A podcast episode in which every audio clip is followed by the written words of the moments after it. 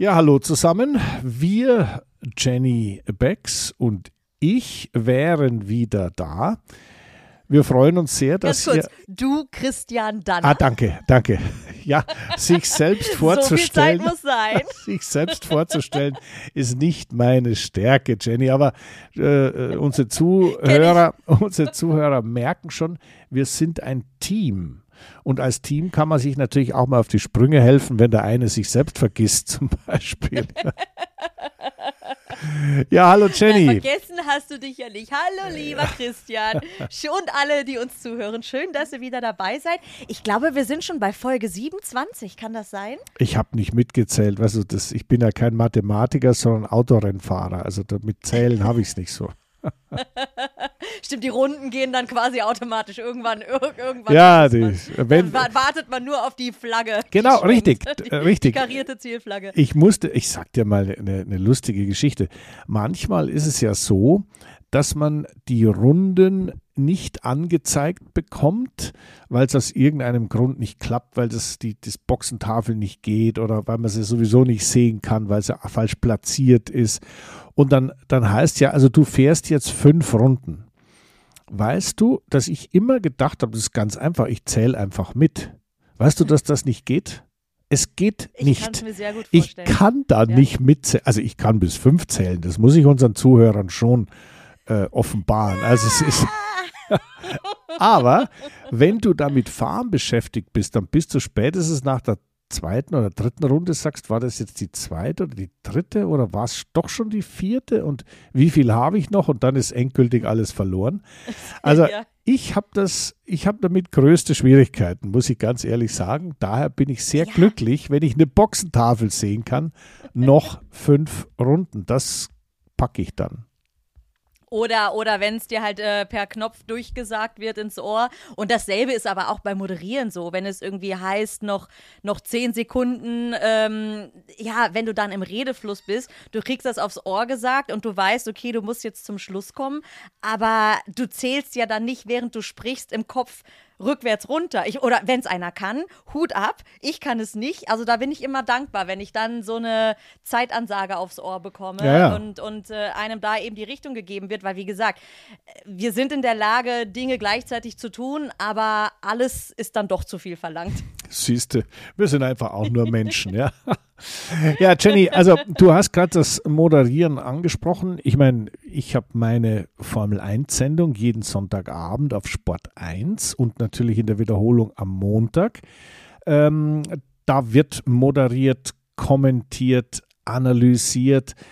Aber jetzt mal ganz ehrlich, was machst du eigentlich die ganze Zeit, wenn du da bei deinem Football unterwegs bist? Bist du Moderator oder Kommentator oder Experte oder analysierst du, was da los war oder, oder alles auf einmal?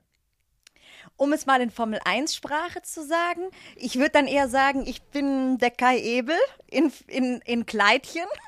Das finde ich ja sehr und interessant. Und auch der Florian König. Ich bin Florian König und Kai Ebel aus deiner alten Zeit. Also ich eröffne die Sendung, ich, ähm, ich moderiere die Sendung, ich mache die Interviews mit den Spielern, mit den Coaches, mit sonstigen Gästen. Ich, ähm, ich bin in, in der Halbzeit und führe durch die Halbzeit, aber ich bin nicht du und äh, Heiko. Ich werde, ich kommentiere nicht das Spiel und ich bin auch nicht als Experte vor Ort. Wo, und ich habe den Sport, ich habe ja Football ähm, selber nie gespielt. Das heißt, Experten wissen, nee, oder kann ich gleich warte noch was erzählen? Aber Expertenwissen habe ich natürlich nicht, wie es ein ehemaliger Spieler hat. Ich bin aber schon relativ stolz auf mich, dass ich in doch relativ kurzer Zeit, die mein Footballleben ja jetzt erst, äh, dass mein Footballleben ja jetzt erst andauert, dass ich es doch geschafft habe, diesen Sport sehr zu verstehen und vor allen Dingen lieben zu. Gut, lieben zu lernen, da muss ich nicht stolz drauf sein, das ist, das ist des Sportes wegen, aber ähm, ich habe ich hab da schon mir ein Wissen aufgebaut und jetzt mit Blick auf diese European League of Football, dadurch, dass ich natürlich von Tag 1 dabei bin, habe ich ja auch die ganzen Teams, den Aufbau miterleben können, wirklich hautnah. Das heißt, es fällt mir schon leicht, darüber zu sprechen. Und ich habe natürlich ein Hintergrundwissen, was ich dann mit Blick auf die NFL zum Beispiel nicht habe, weil da sind natürlich Jahrzehnte, äh, so wie auch dein Formel 1-Wissen. Du hast natürlich Jahrzehnte da mitgemacht und, und es live miterlebt. Ähm, das ist was ganz anderes, als wenn man sich das dann im, im Nachhinein Ja, ja. anliest. Aber jetzt, äh, warte, wa- wo kamst du? Ach genau, ich selber gespielt. Ich habe am Sonntag, ich konnte leider das Rennen nicht gucken, weil ich war wieder im Stadion. Und ich habe am Sonntag die Sendung eröffnet hinter der sogenannten Offensive Line. Äh, das sind die Jungs, die den Quarterback, das ist der beim Football, der den Ball quasi wirft oder abgibt, dass äh, die den beschützen. Und das sind, das sind Sch Schränke, sage ich dir. Die sind, die sind über 1,90 groß und wiegen wahrscheinlich 150 Kilo oder sowas. Und ähm, riesige Pakete und hinter denen stand ich dann, die, die waren zwar in der Hocke, aber ich brauchte gefühlt immer noch ein Höckerchen, um da richtig rüber zu gucken zu können. Naja, und da habe ich dann kurz mal noch einen Ball werfen dürfen. Ich bin Linkshänder und der hat mir den Ball aber, nee, der hat mir den Ball dann gegeben und ich hatte das Mikro aber noch in der linken Hand und musste den Ball dann mit rechts werfen und ich sag dir, singen und werfen sind meine Antitalente schlechthin. Aber ich habe den Ball zum Spieler, zum, Schi zum Spieler gebracht. Also insofern nicht ganz die Blöße gegeben, aber das war schön. Das war mein Spiel, Spiel meine Spielererfahrung vom Football. Ja gut, da muss ich Und natürlich, so? da muss ich natürlich sofort wieder fragen, nachdem ich ja äh, au- auf meinem Instagram-Account deine Pyramide veröffentlicht habe und die ist sehr gelobt worden. Das war ein voller Erfolg. Du weißt, wo du auf einer Menschen, äh, nein, auf einer Cheerleader-Pyramide äh, äh, moderiert hast und ganz oben in, in acht Meter Höhe da standst, hat mich sehr beeindruckt. Aber gibt es denn davon auch ein Foto, wo du das, das. Mikrofon wirfst, äh, den Ball wirfst und das Mikrofon doch in der Hand behältst? Ganz, ich schick ganz dir das wichtig. Video gleich zu. Ja, das war doch der Sendungsopener. Und ich habe schon überlegt, die letzte Sendung, also das war jetzt beide Male hier bei Rheinfire in Düsseldorf beziehungsweise in Duisburg sind die im Stadion. Also die letzte, die vorletzte Sendung war auf der Pyramide, jetzt die letzte Sendung war mit der O-Line zusammen. Ich bin schon am überlegen gerade, was ich jetzt beim nächsten Mal Ja, machen ich sag werde. Also Leute, Ist ganz wenn einfach. ihr Zuhörer, oder Christian, genau, wenn du eine Idee hast oder die Zuhörer hier, schickt mir gerne eure Ideen, Ja, das kann ich, ich mit- ich, ich muss was dir ich beim Football machen kann. Ja, Jenny, Kopfstand. Kopfstand und dann eine Ballabgabe und mit der anderen Hand moderieren. Und dann wieder auf Oder die den Ball Füße. dann beim Kopfstand mit den Füßen fangen. Na, das ist zu kompliziert. Das machen wir nächstes Jahr. Also man soll ja nicht übertreiben. Und ähm, also ich bin, ich habe diese Woche ja auch ein bisschen was vor. Ich werde äh, diese Woche noch in die Kiesgrube gehen und werde mit Porsche da Dakar äh, simulieren und ein bisschen äh, durch die Gegend ballern, also ohne Asphalt diesmal. Ich werde auch noch einen Autotest machen. Also ich kann dir auch äh, wieder über eigene Aktivitäten berichten. Nicht nur du wirfst den Ball, ich werfe das Auto von Kurve zu Kurve. Allerdings muss ich natürlich schon sagen, freue ich mich drauf. Ich habe auch nie was anderes gemacht als Autofahren. Deswegen ähm, habe ich da keine Bedenken, dass ich das irgendwie auch mit Mikrofon einigermaßen hinbekomme. Habe ich, habe ich keine Sorge. Naja, mal, umso besser, dass du dein Talent in so frühen Jahren entdeckt hast und es auch dein ganzes Leben lang ausleben konntest. Und das ist ja nicht alles, was du machst, denn du kommst auch nach London zum Formel E-Finale und ich freue mich schon sehr darauf, dich da wiederzusehen. Ja, also Formel E-Finale, jetzt sind wir schon wieder mitten im Motorsport der Zukunft, ähm, was am kommenden Wochenende passieren wird. Wir haben jetzt ja eine Entscheidung in der Weltmeisterschaft, die anhängig ist. Und äh, die Frage ist ja, äh, was passiert? Wird dieser Jake Dennis tatsächlich Weltmeister werden? Wird ein Porsche Kundenteam, das Porsche Werksteam geschlagen haben Ende Jahr oder nicht? Oder gibt es doch noch irgendein Revival von Wehrlein oder gibt es doch irgendein Revival von Mitch Evans im Jaguar oder dem passiert dasselbe, dass nicht das Jaguar Werksteam, sondern Cassidy im, im Envision Jaguar gewinnt. Also ist schon interessant. Eines ist ganz klar, die die, das ist, Formel E ist nicht Formel 1. Also das sind, fahren alle dasselbe Auto. Aber dieses Jahr, glaube ich, kann man schon sagen, also ein Jaguar-Motor oder ein Porsche-Motor hat man schon gebraucht, um letztendlich um den WM-Titel zu fahren. Ja. Kann man so sagen, oder? Kann man so stehen lassen. Aber Und das ist doch schön, wenn du sagen kannst als Hersteller, da hab, oder wenn du es so deutlich sehen kannst, dass du gute Arbeit geleistet hast. Aber es wäre natürlich ärgerlich mit Blick auf Porsche oder auch Jaguar, wenn dann das Kundenteam den Titel holt. Naja, also jetzt sind wir schon mitten im Thema. Äh, Porsche hat ja verlängert bis, ich glaube, 2026 12, oder 27. Ja, bis Saison 12, ja. Ja, es musst du dir mal vorstellen, was das heißt. Ich meine, kennst du, sag mal ganz ehrlich, Jenny, irgendeinen Namen oder einen Automobilhersteller, der mehr Motorsport in sich trägt als Porsche? McLaren? Nein. Ferrari? Nein. Nein. Nein, es gibt Porsche? nur Porsche, die alles wirklich alles, was der Motorsport ist, im Namen, in der DNA drin haben.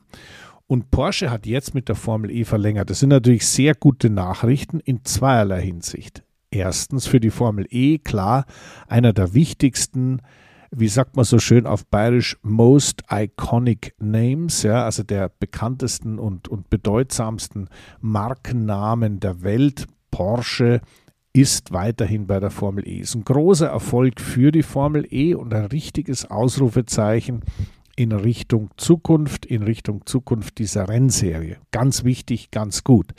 Aber das, was, äh, als die das so announced haben, habe ich mir gedacht, ja, sag mal, was machen die denn sonst noch alles? Ja, die machen eigentlich wirklich fast alles. Die haben ein vollelektrisches Programm mit einem batterieelektrischen Fahrzeug in der Formel E Weltmeisterschaft. Porsche hat einen Hybrid, mit dem man World Endurance, also Langstrecken-Weltmeisterschaft fährt. Le Mans. Und das äh, ja auch erfolgreich. Äh, ja, richtig. Daytona, also die ganzen amerikanischen IMSA-Rennen, amerikanische Sportwagenmeisterschaft und äh, Langstrecken 1000 Kilometer hier, da und dort, sechs Stunden Rennen. Also das ist die Hybrid-Variante des Porsche Motorsports. Dann gibt es noch natürlich die klassische Combustion Engine, also den Verbrennungsmotor in der GT3. Ähm, Im GT3-Reglement fährt man halt mit dem 911er, ja, mit einem Verbrennungsmotor, Saugmotor. Und das ist ein Ding, das fährt in der DTM, das fährt in der Langstreckenweltmeisterschaft, das fährt auf der ganzen Welt. Und dann kommt noch die ganzen Markenpokale dazu, also Porsche Carrera Cup in Deutschland und in Benelux und in Arabien und weiß der Geier überall und dann noch den Supercup, der während der Formel 1 fährt oder vor, als Vorprogramm der Formel 1 fährt. Da fährt man inzwischen komplett mit synthetischem Sprit. Also, was es gibt in der modernen Welt des Motorsports, Porsche ist überall dabei. Und das finde ich, bedeutet das oder ist das gelebt was ich gerade vorhin gesagt habe, nämlich es gibt keine Marke auf der Welt, wo mehr Motorsport drinsteckt als im Namen Porsche. So gesehen. Und natürlich auch äh, hist historisch, das ja nicht nur seit gestern, sondern schon auch seit, seit vielen, vielen Jahren. Und obendrein können sie auch noch schöne Straßenfahrzeuge machen, die auch noch sehr beliebt sind. Um, nur in der Formel 1, da haben wir sie nicht. Ja, das macht aber nichts. Braucht man, man braucht das gar nicht. Muss ich, also als Porsche finde ich es gar nicht so nötig. Naja gut, nee, also deswegen äh, bin ich jetzt mal sehr gespannt, ob ein anderer unglaublich werthaltiger Name mit viel Historie, nämlich Jaguar, da unter Umständen was dagegen zu setzen hat. Auch die haben großartigen Motorsport getrieben in der, in der Unternehmensgeschichte. Jaguar hat ja auch äh, Le Mans gewonnen und äh, IMSA gewonnen.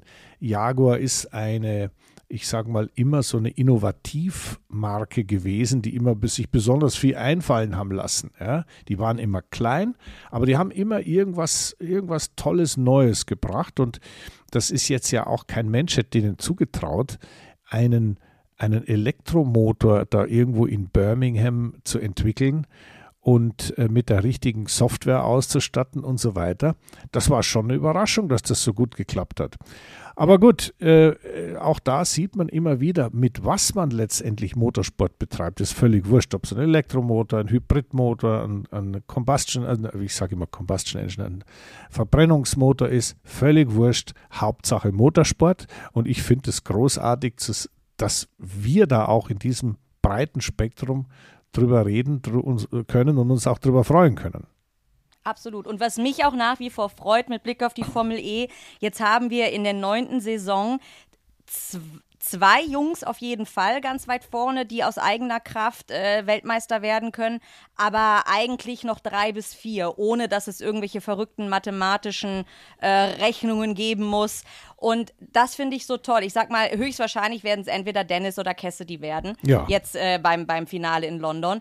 Aber auch von den beiden ist keiner bislang Weltmeister in der Formel E gewesen. Das heißt, es gibt ja bislang nur einen einzigen, Jean-Eric Verne, der zwei Titel geholt hat. Und ansonsten in neun Jahren acht verschiedene Weltmeister. Ich mag halt diese Abwechslung. Und das fehlt mir nach wie vor bei der Formel 1. Na gut, dann sind wir schon mal mitten im Thema des Wochenendes, äh, das, des vergangenen Wochenendes, ja. Ähm, der große Preis von Ungarn in Budapest war ja äh, so eine Strecke, wo man immer gesagt hat, na, da fährt der Red Bull Kreise um alle anderen. Das ist so eine High-Downforce-Strecke, wo alles nur auf äh, Abtrieb ausgelegt ist. Und was passiert im Training? Hamilton fährt Pol. Was sagst du dazu? Was sagst du als Frau dazu? Ich, ich konnte es ja nicht, nicht äh, im Fernsehen anschauen. Aber wissen äh, Als ich es dann aber gesehen habe, ja, hat es mich gefreut. Und ähm, mein erster Gedanke war, die hatten ja dort diese Zuteilung mit der Reifenmischung zum ersten Mal ausprobiert. Und ich, ich habe ja eigentlich davor gesagt, naja, warum auch, auch mit dem Sprintrennen, warum irgendwie künstlich versuchen, das spannend zu halten, weil eigentlich sind die, äh, sind, ist das Quali ja meistens recht äh, unterhaltsam gewesen, die, letzte, die, die, die ganze Saison über sehr oft. Die Rennen sind halt die, die dann sehr eintönig werden, zumindest was den Platz 1 angeht. Lange Rede, kurzer Sinn. Ich habe mich über Hamilton gefreut. Ich habe mich gefragt, wo diese, wo diese Power Speed plötzlich herkam. Ähm, und ob dieses mit der Reifenmischung, ob das dann vielleicht ganz gut war, weil es war ja auch, ähm, warte mal, was hatte ich da gesehen? Äh, die, die bei, ähm, hier sauber, Alfa Romeo, die waren ja auch in den Top Ten, ne? Also da, äh, da habe ich nur gedacht, was ist denn da los? Ja gut, das ist natürlich eine berechtigte Frage. Ich glaube, das wussten die selber nicht, was da los war. Ja.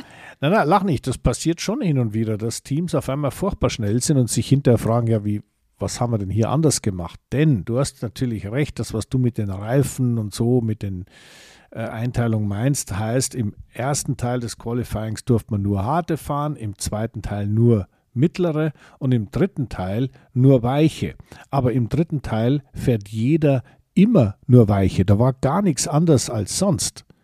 Da war alles gleich. Da fahren, fahren alle Zweisatz neue weiche Reifen.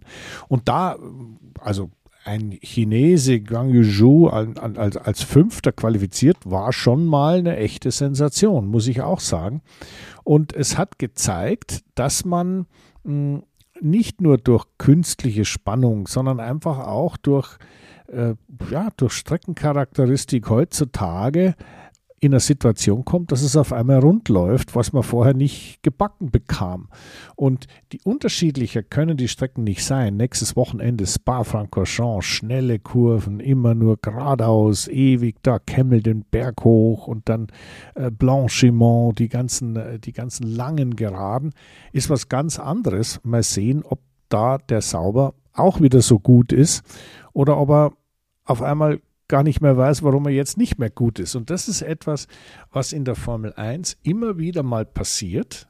Und das ist im Guten und im Schlechten sichtbar. Im Schlechten, was glaubst du, wie sich der Alpin gewundert hat, dass nichts vorwärts ging? Die waren ja ganz schlecht. Und was glaubst du, wie sich der McLaren gefreut hat, dass er, obwohl die Strecke ganz anders war, genauso gut fuhr wie die Wochen vorher in Silverstone? Ja. Also, ja, nee, also. absolut äh, hat mich das für McLaren gefreut, wirklich nach diesem katastrophalen äh, Start in die Saison. Aber auch jetzt wirklich für Alfa Romeo, wenn du dann mal so ein positives Gefühl bekommst, das ist ein Push für die ganze Mannschaft, für das Team, für die Mechaniker, auch selbst für die, die in der Hospitality arbeiten. Man freut sich dann so sehr und das gibt eine neue Energie, um dann wieder, ja, positiv zu arbeiten und an die kommenden Woche, an die, an die, an die kommende Woche, an das nächste Wochenende ranzugehen. Wenn es dann nicht mehr so gut läuft, ich sag mal, in Anführungsstrichen sind sie ja daran gewöhnt. zumindest jetzt bei Alfa Romeo. Aber trotzdem, du nimmst diese, diese positive Energie mit und das gibt ähm, immer doch einen sehr guten Schub für alle. Ja, da äh, kann ich hab dir. Habe ich zumindest immer so wahrgenommen. Nein, nein, das habe ich, äh, nehme ich ganz genauso wahr. Und weißt du, wenn wir gerade so bei so positiver Energie und Schub fürs Team und so weiter sind, ist natürlich auch ein Fall, der wesentlich weiter hinten stattgefunden hat, erwähnenswert. Äh, der von dir betreute, wenn auch mit bestimmten Problemen behaftete. Ich meine, du wirst uns eines Tages, vielleicht Ende des Jahres, da nochmal einen genaueren Einblick äh, verschaffen. Eben dieser von dir betreute Nick de Vries ist ja gefeuert worden. Und das war nicht so die feine englische Art, wie man den auf die Straße gesetzt hat. Das hat auch, so, zum Beispiel Sebastian Vettel fand das gar nicht gut und gesagt, also das war also jetzt wirklich nicht okay. Auf der anderen Seite hat man dafür Daniel Ricciardo wieder ins Auto gebracht. Und Danny Ricciardo ist ja ein sehr beliebter, pfiffiger, fröhlicher, gut aussehender junger Mann, der erstens mal saugut Auto fahren kann, beziehungsweise konnte. So bei McLaren hat man sich, hat man sich da natürlich gefragt, was ist los mit ihm. Und vor allem ist er, er lacht, er ist positiv, er bringt frischen Wind in sein Team und das ist bei Alpha Tauri ganz sicher gelungen. Und ich weiß nicht, ob du es wusstest, aber ähm, der ist ja von einem, von dem größten deutschen Motorsportportal, von Motorsport Magazin, zum Nummer 1 Fahrer des Rennens gewählt worden. Das heißt also, die Leute, die Leute freuen, obwohl der, ich meine, der fuhr da hinten rum, ja, die freuen sich, dass da einer dabei ist, den man einfach gern mögen darf und kann. Und für das Team, auch für die kleinen Teams, ist es ganz wichtig. Ich habe mit verschiedenen Leuten telefoniert von Alpha Tauri bis hin zur Marketingabteilung waren die motiviert und, und positiv gestimmt. Und daran siehst du, dass man sowas durch Erfolg natürlich hinbekommt, aber auch durch Persönlichkeiten. Und mich, mich freut es halt immer, wenn man sowas sieht, dass da so ein eigentlich ein abgetakelter Formel-1-Fahrer, der ausrangiert wurde, denn da, das, dem Ricardo ging es nicht anders als dem Nick de Vries jetzt. Im vergangenen Jahr hat man ihn bei McLaren abgeschoben, den Piastri reingesetzt und dann stand er da und hat nicht mehr gewusst, was er machen soll. Also ganz ehrlich, äh, sowas ist schön, solche Wiederauferstehungen sind schön.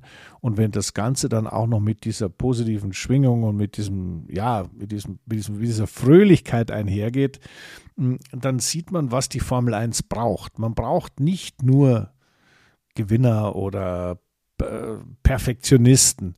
Man braucht auch Leute, die einfach mal lustig sind und die strahlen, die lachen können und die auch, wenn sie hinterherfahren, Optimismus verbreiten. Ja, eigentlich. Und das kann der Daniel. Genau, eigentlich wie im richtigen Leben, oder?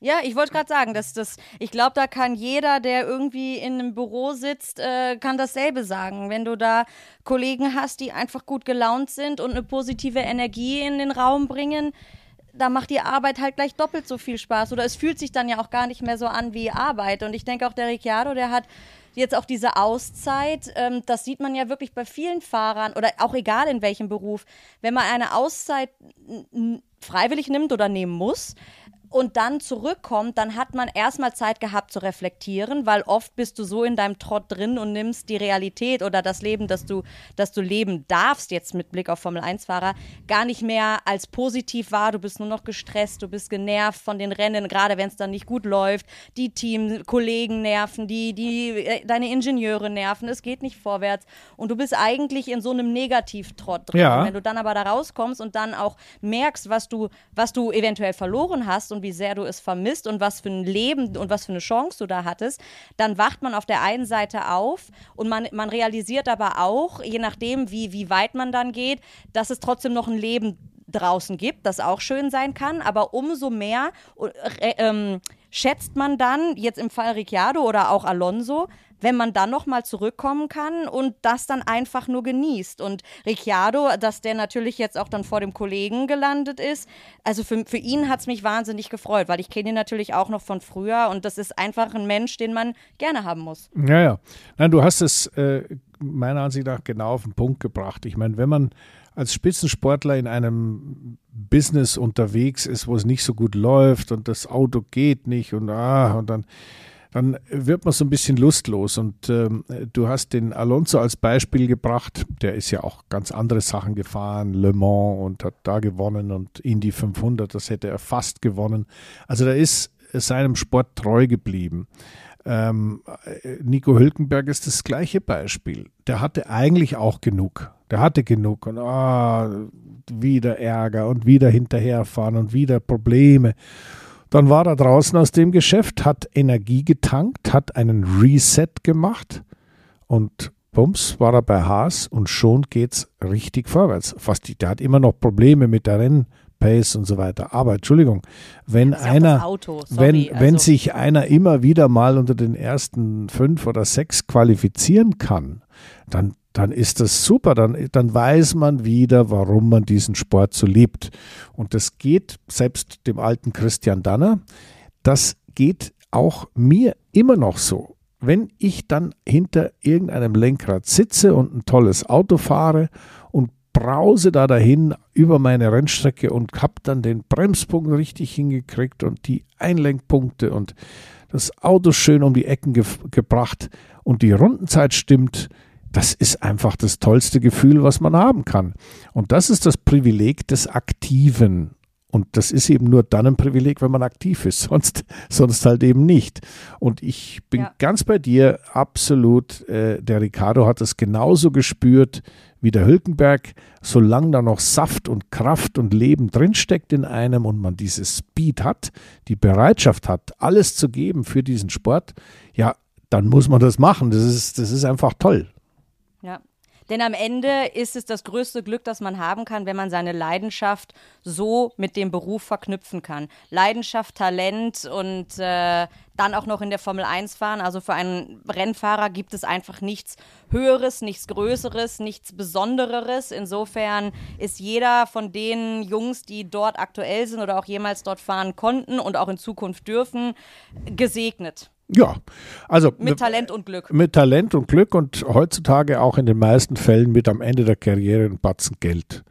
Also so gesehen ja, alles ehrlich, richtig gemacht. Das ist aber auch verdient. Weißt du, ich sag mal gerade oh, in Deutschland, da ist man ja oft, dann, dann schaut man neidisch auf das Gehalt von Fußballspielern oder sonstigen Sportlern. Aber natürlich ist das in manchen Fällen auch wirklich sehr hoch. Aber das ist nur eine Ausnahme. Ich meine, wirklich auch bestes Beispiel, bestes Beispiel Fußball-Bundesliga.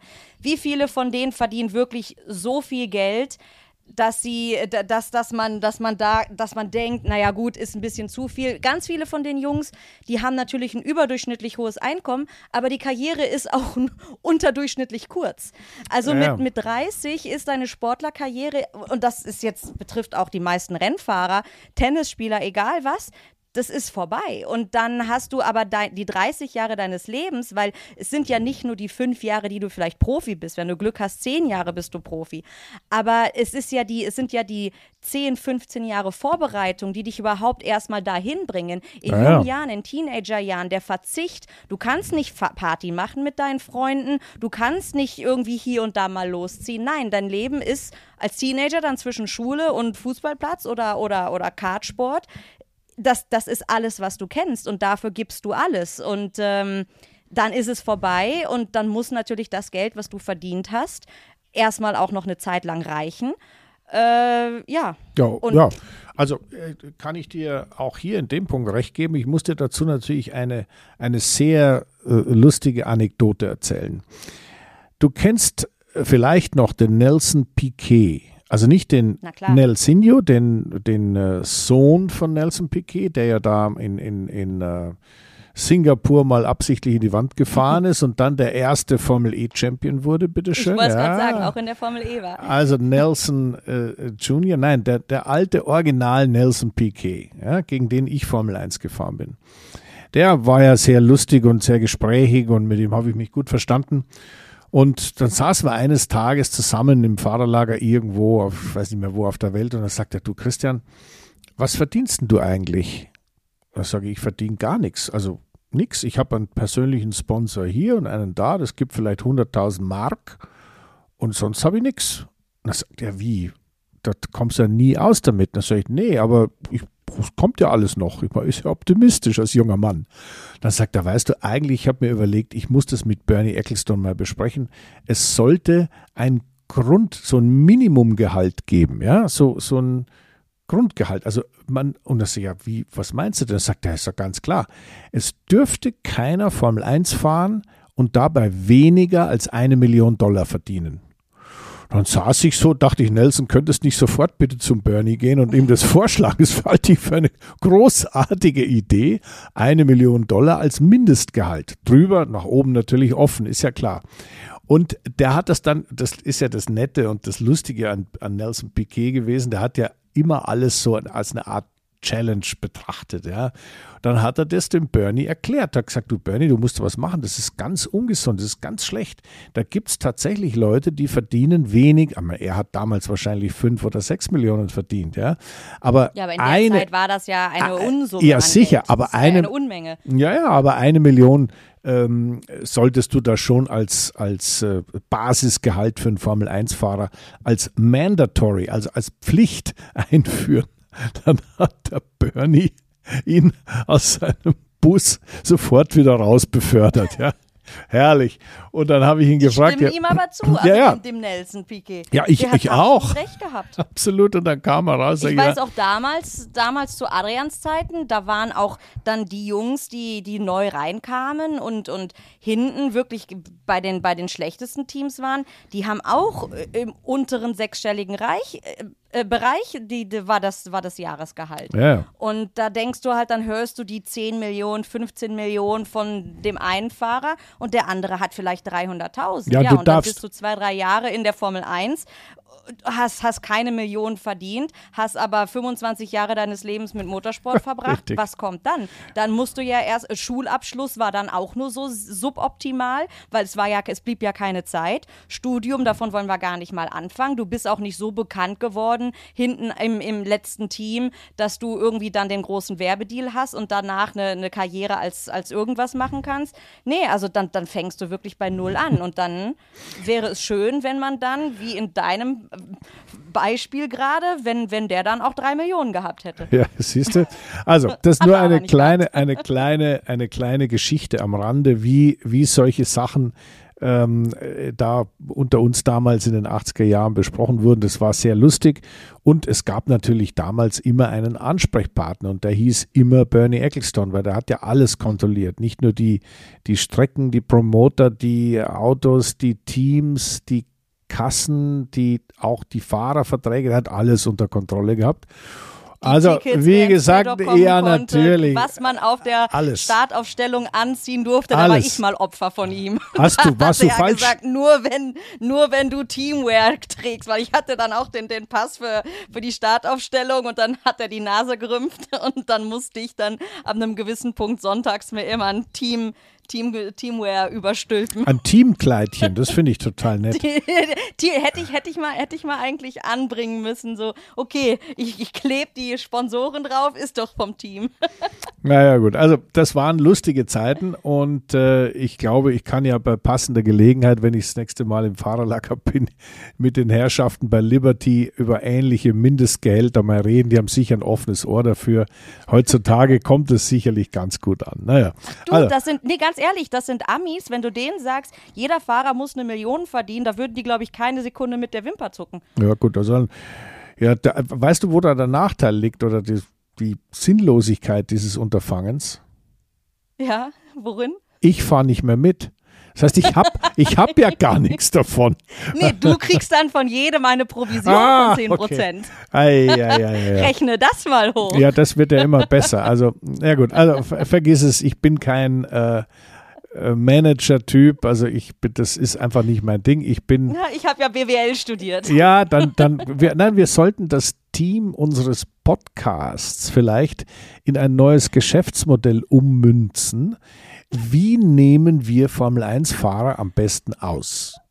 Also der erste Punkt, ja, ja, der erste Punkt muss sein, wie, die müssen so viel verdienen wie möglich, sonst rentiert sich's ja nicht. Ja? Und so viel abgeben Und, wie und, und, möglich. und dann kommt der zweite Schritt, wofür du natürlich dann zuständig bist.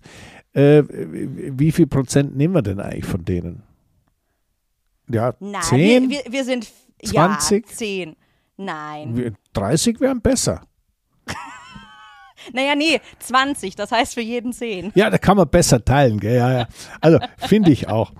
Also Jenny, ich sehe schon, wir revolutionieren aufgrund unserer sensationellen Erfahrung und aufgrund unserer Lebensweisheit, auch unserer, ich sage mal, sozialen Ader, revolutionieren wir den Profisport und wir fangen mit der Formel 1 dabei an, auf jeden Fall. Ja, Ja, wir wollten doch sowieso schon wegen des ein oder anderen Themas mit der FIA mal uns Ja. zusammensetzen und besprechen. Das ist ja wie, kennst du Pinky und Brain? Die, na, wahrscheinlich nicht. Äh, das, tut mir war, leid. Das waren damals zwei Labormäuse, eine Comedy-Serie, die die Weltherrschaft an sich reißen wollten. Musste ich gerade irgendwie dran denken. Also du meinst, wir sollten das mit dem Bundeskanzler doch noch versuchen, wir zwei.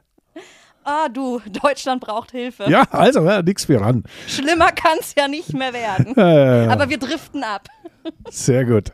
Dann schlimmer, lass uns Schlimmer wieder. kann es nicht mehr werden, da fällt mir Ferrari ein. Ja, ich wollte gerade sagen, also das war genau derselbe äh, Auslöser jetzt bei mir. Äh, wenn wir auf das, auf das Ungarn-Ergebnis des vergangenen Wochenendes schauen, sehen wir ja also vorne, der Verstappen hat erstaunlicherweise wieder gewonnen.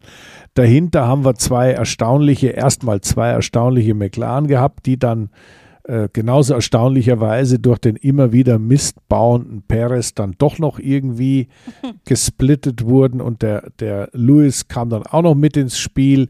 Äh, alles schön, war ein spannendes Rennen, allerdings ein Rennen, das, ich sag mal, nicht, nicht so sehr mit boah, da ist Action und da fährt er vorbei oder überholt er, ähm, irgendwie sich ausgezeichnet hat, sondern vielmehr über eine sehr interessante strategische Komponente, wer fährt wann, mit welchen Reifen, wer kann attackieren, wer nicht. Ähm, da musste der Zuschauer, der Fernsehzuschauer speziell, der musste da schon geführt werden, weil erst denkst du ja, die fahren, also ich schlafe ein, wie an der Perlenschnur hintereinander her. Und dann hast du auf einmal gesehen, ja doch, da ist doch Bewegung drin. Aber diese Bewegung war in der Strategie zu sehen. Und da sprechen wir jetzt über die beiden McLaren, über den besseren der beiden Mercedes, aber äh, über beide Mercedes, weil der andere kam mir auch gut vor. Aber danach, und jetzt kommen wir auf das Sorgenkind des Jahrhunderts, auf unsere Freunde aus Maranello. Also die kamen nie so weit, dass sie sich strategisch den Kopf hätten zerbrechen müssen, können, dürfen, sollen, um da in Richtung Podium da mal ein Wörtchen mitzureden. So wie das der Mercedes gemacht hat, so wie das McLaren gemacht hat. Die waren komplett ab vom Schuss. Und ähm, das Erstaunliche ist ja, dass jeder möchte eigentlich gerne, dass es Ferrari gut geht, weil das ist einfach toll und ein rotes Auto und Maranello und die Geschichte und der tolle Name und aber äh, was kommt es eigentlich nur einen Carlos Sainz, der schimpft, schimpft, schimpft und schimpft und ein Leclerc, der der hadert und hadert und hadert. Ja, also wie kommt er mich, habt ihr mich hier wieder hängen lassen und wieso habt ihr dies nicht gemacht und so weiter. Also es ist schon deutlich spürbar, dass dort äh, also mehr als nur der Haussegen schief hängt. Das ist echt krass.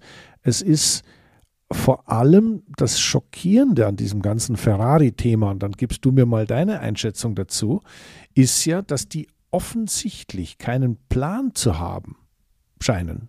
Also das scheint so, als hätten die, also, äh, oder erkennst du da einen Plan, was man jetzt machen muss? Ja, den Plan der Planlosigkeit. Also der, äh, sie, sie bleiben sich halt treu auf eine Das ist aber langsam. Weise. Das ist So, aber also, zu äh, die- langsam, Jenny. Nein, es ist, es, ist, es ist eine Katastrophe. Mir fehlen da auch, auch wirklich die Worte. Ich meine, wir haben jetzt schon in den letzten Wochen immer mal wieder auch ausführlich über Ferrari und die Situation dort gesprochen. Und äh, die Fahrer wirken wirklich nur noch frustriert bis genervt. Und ähm, ich, machen sich vielleicht auch ihre Zukunft kaputt. Dennoch ist es von jedem eigentlich der Traum, dort bei Ferrari mal fahren zu können. Aber auch da hatten wir äh, vor kurzem noch gesprochen mit, mit Blick auf Alonso und auch Vettel. Die haben Karrieren zerrissen. Und sie scheinen ja, also, oder die letzten ja, wie, wie lange liegt, geht das denn jetzt schon zurück? Das sind doch gefühlt schon zehn Jahre, nee, noch länger, die Ferrari nicht mehr vorne mitfährt. Die, die, sie lernen halt nicht. Sie, sie kommen aus diesem Trott nicht mehr heraus und äh, dann schimpfen sie mal auf die Fahrer, die es falsch machen, dann verkackt die Boxencrew einen Boxenstopp und dann ist die Strategie falsch und das Auto auch einfach zu langsam. Ja, glaub, also, aber es wird nicht besser. Ich glaube, das Letzte ist das Entscheidende. Mit einem schnellen Auto kannst du auch mal was nicht hundertprozentig hinkriegen. Da kann man immer noch, Auto, immer noch aufs, wegfährst, aufs, ist immer einfach. Genau, aufs Podium fahren. Also jetzt ist schon her. Jetzt haben wir natürlich folgende Frage bei Ferrari. Was tun, sprach das Huhn. Ja. Äh, blicken wir mal woanders hin. Lass uns mal auf Alpha Tauri schauen. Den haben wir schon mal erwähnt. Die haben mal einen frischen Spirit bekommen durch den Danny Ricciardo. Die haben eine ganz klare Neuausrichtung des Teams vor sich, die ja jetzt schon gelebt wird. Das sind nicht mehr nur die Juniors, die da so nachkommen, sondern das ist ein erfahrener Topmann mit einem jungen, aufstrebenden Mann, wie auch immer das in Zukunft gemixt wird. Ich glaube, keine schlechte Lösung. Dazu, weil ein Junger kann sich an einem Erfahrenen immer orientieren, ihn hoffentlich schlagen und dann irgendwann dreht sich das Spiel um. Und die Situation bei Alpha Tauri ist ja auch die, wie kann man das Auto schneller machen? Okay, das Team wird umbenannt werden, kriegt einen neuen Namen. Das ist bei Ferrari jetzt vielleicht ein bisschen schwieriger. Aber dann gibt es eine, eine äh, Entwicklung, dass man äh, wesentlich mehr Sponsor, Sponsorgeld äh, anschafft, dass man näher mit Red Bull zusammenarbeitet. Da gibt es einen richtigen Masterplan, wie man das Team nach vorne bringen möchte. Und das führt dazu, dass alle bis in die Haarspitzen motiviert sind. Und jetzt kommen wir wieder zurück zu Ferrari. Ja, diese, ja, die haben ja alles. Diese Motivation in die Burschen reinzukriegen, ist wahnsinnig schwierig. Und die, die, die Technik so zu organisieren, das sind ja menschliche Dinge, die da organisiert gehören. Ja?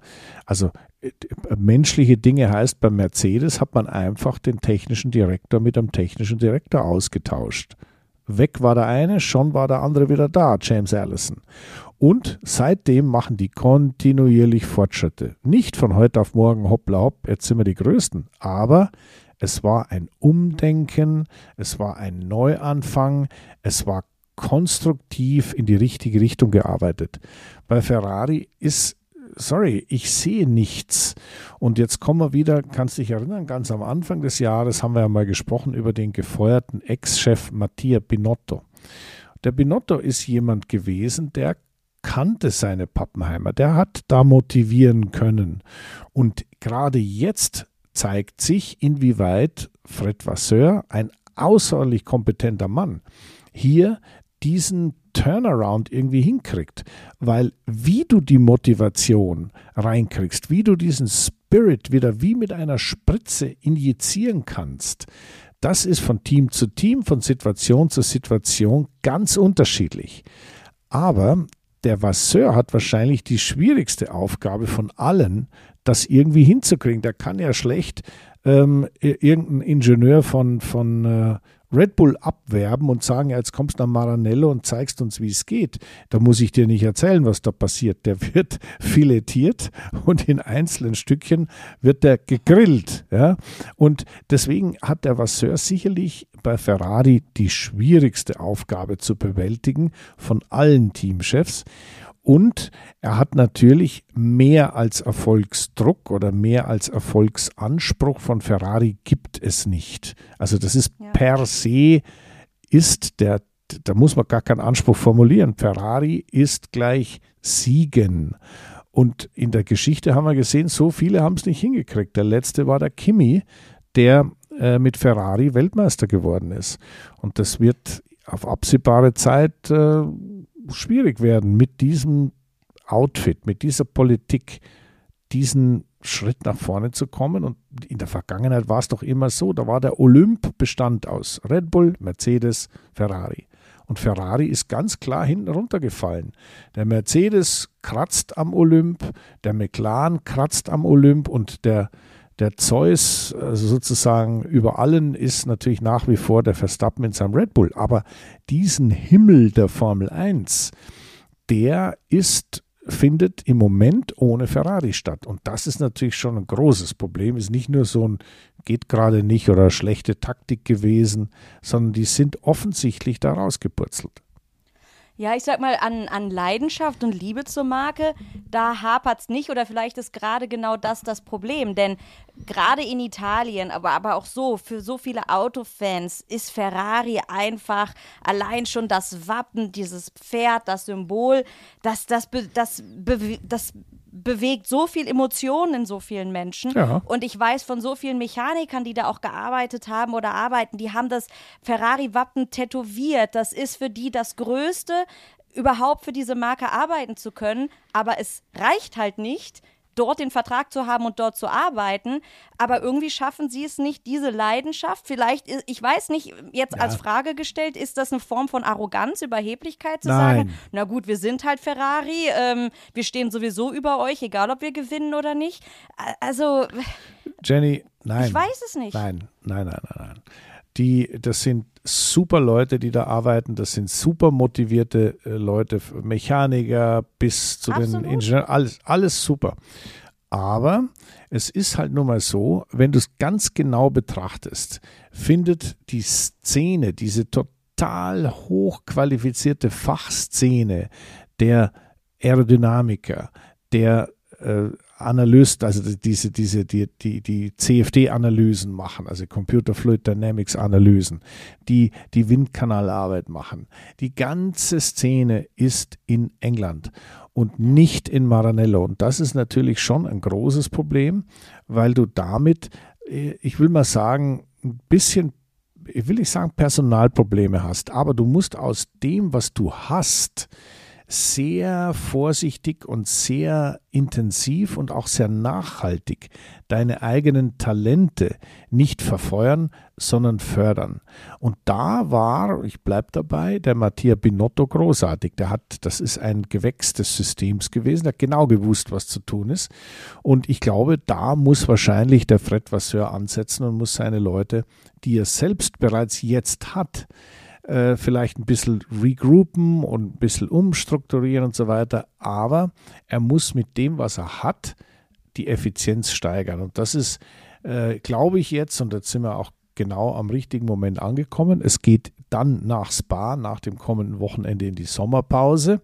Und genau in der Sommerpause macht man solche Sachen. Mal hinsetzen, durchatmen, nachdenken. Wo sind wir? Wo sind wir? Wo wollen wir hin?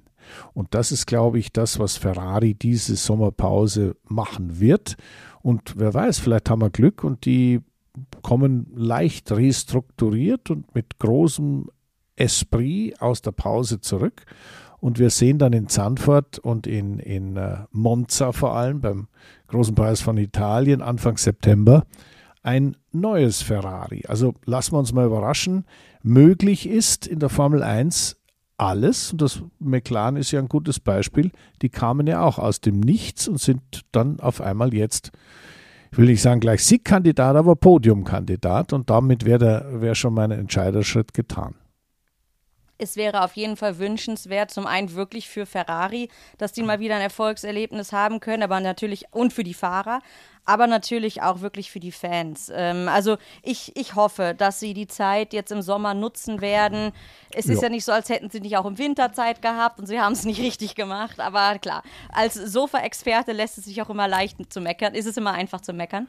Ähm, ich hoffe wirklich, dass sie, dass sie eine Lösung finden und das dann auch angehen. Das ist ja dann auch der nächste Schritt. Nicht nur die Lösung oder das Problem äh, entdeckt zu haben, sondern es auch wirklich die Dinge dahingehend zu ändern, dass man dann auch hoffentlich wieder vorne mitfährt, in unserem Beispiel jetzt, oder Fall. Jetzt schauen wir erstmal aufs kommende Wochenende, Jenny.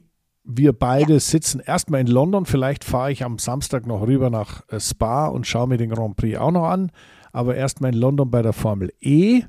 Da gibt es einen neuen Weltmeister und wer weiß, was in Spa passiert. Es soll ja regnen in den Ardennen. Vielleicht gibt es da wieder ja, eine große ja Überraschung. Ja, also in London auch, aber da ist ja wurscht, weil da so. fahren, wir, fahren wir ja Indoor. Das, Halb Indoor, ja, ja. Also, ja. Also Und da, Regen in London? Nein. also, unsere Zuhörer werden sich schon wundern und werden sich, die freuen sich vor allem auf das äh, äh, Foto, was ich posten werde, äh, von dir mit, mit dem äh, Mikrofonwurf und mit dem Ball halten oder umgekehrt. Da, äh, äh, da freuen sie sich sicher schon. Und wir werden dann natürlich als Follow-up am kommenden Wochenende äh, uns richtig, richtig äh, genau auch über die, über die Details unterhalten, die wir natürlich, wenn wir gemeinsam da durchs Fahrerlager spazieren, die da hinzukriegen oder herauszufinden sind. Da freue ich mich jetzt schon drauf. Eine Streckenumgehung fände ich mal cool mit dir zusammen. Eine in Umge- Monaco haben wir es ja gemacht, aber in London, die Strecke habe ich mir noch gar nicht so genau angeguckt. Doch, doch, ich kenne die ganz gut, aber ich bin der Meinung, wir sollten sie nicht umgehen und auch nicht umgehen mit ihr, sondern wir sollten sie abschreiten. Ja, Ja, machen wir das? machen wir. Also gut, Jenny, nimm die. Jogging-Schuhe mit, wir sehen uns in London. Ich freue mich drauf. Und an alle anderen, danke fürs Zuhören. Bis zur nächsten Woche. Alles klar, ciao.